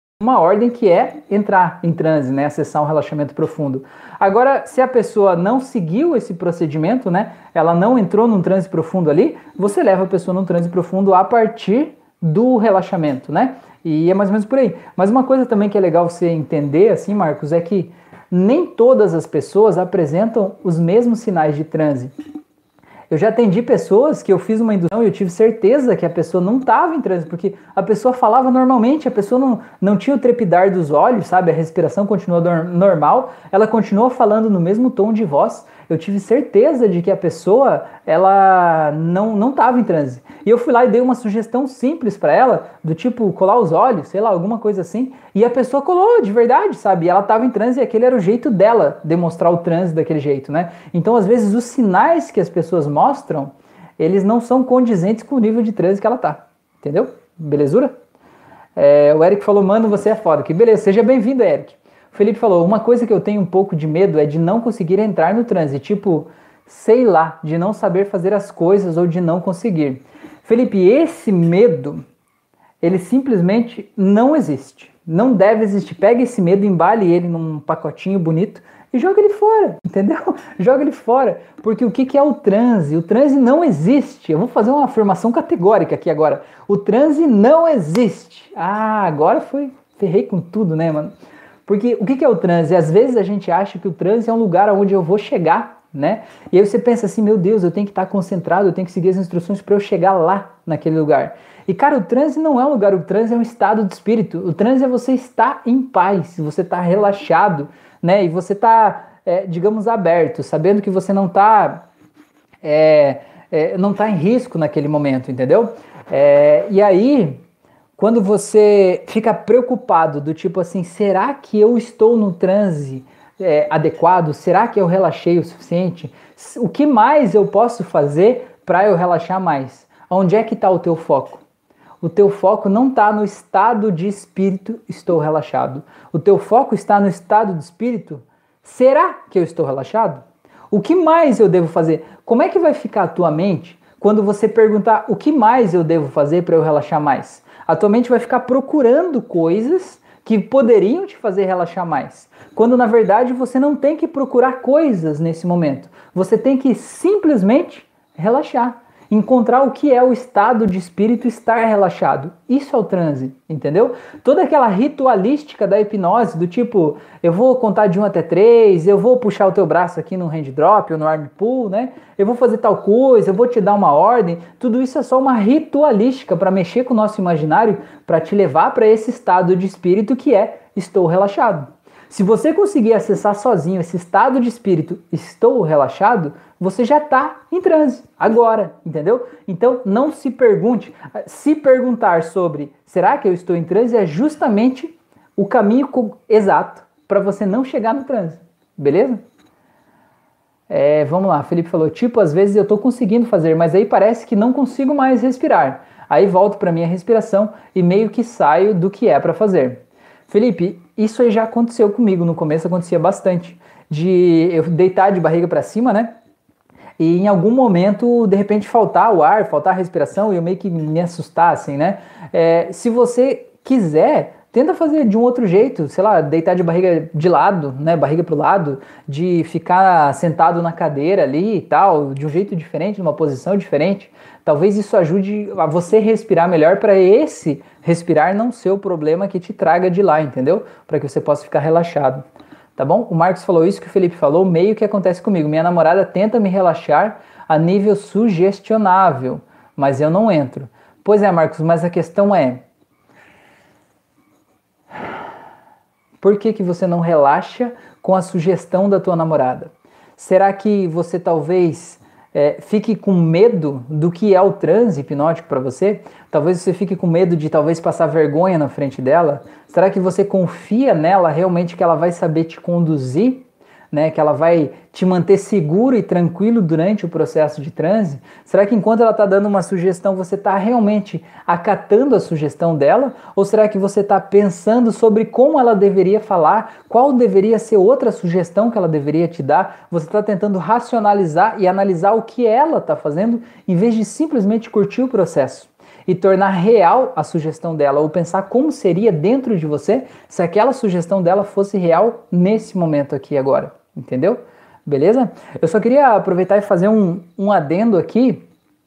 É, para quem está na live desde o começo, eu comecei a live falando sobre às vezes coisas ruins acontecem para que outras coisas boas possam acontecer depois, né? E às vezes, quando aquilo, a coisa boa acontece depois, a gente se dá conta do porquê que aquela coisa ruim aconteceu no começo. Então agora eu vou dar uma lançar uma, uma semente aqui no ar para vocês, para vocês pensarem se por acaso a minha conexão ter caído lá às nove e meia da noite, para eu não ter entrado na live naquela hora, eu ter entrado na live 40 minutos depois, será que não, isso não aconteceu justamente para que o Eric e o Rodrigo pudessem participar dessa live aqui nesse momento, para que eles pudessem ser acolhidos da forma que eles foram, para que eles não pudessem, é, talvez, participar dessa experiência aqui, talvez ter uma experiência diferente, porque talvez eles tenham o hábito de entrar em lives e fazer isso que eles fizeram e ser maltratados, ser agredidos, ser xingados, ser humilhados, talvez, né? E talvez eles ser recebidos de um jeito diferente possa mudar a percepção deles a respeito do mundo. Então, talvez eles estarem nessa live aqui hoje seja justamente a resposta do porquê que a minha conexão caiu lá no começo e porquê que eu tive que começar essa live mais tarde. Entende? Então é isso que eu estava falando. A gente pode acreditar que algo bom vai acontecer sem necessariamente saber o que é esse algo bom, porque acreditar é um estado interno, entendeu? Beleza? Então deixa eu voltar aqui e ver o que mais vocês falaram. É, o Denis falou: tem como se auto-hipnotizar? Não é auto-hipnose guiada, e sim se hipnotizar sozinho e dar sugestões para si mesmo. Claro que sim, Denis, com toda certeza, meu. Você acessa o estado de transe e como você vai acessar o estado de transe só depende de você. Você pode pegar uma auto-hipnose guiada só para você acessar esse estado, e aí antes de entrar nas sugestões da auto-hipnose, você para o áudio você faz as suas próprias sugestões, ou e, e você mesmo fecha os olhos e relaxa e diz: agora eu vou acessar o estado de relaxamento profundo. E aí você imagina, eu gosto de imaginar uma escada na minha frente descendo.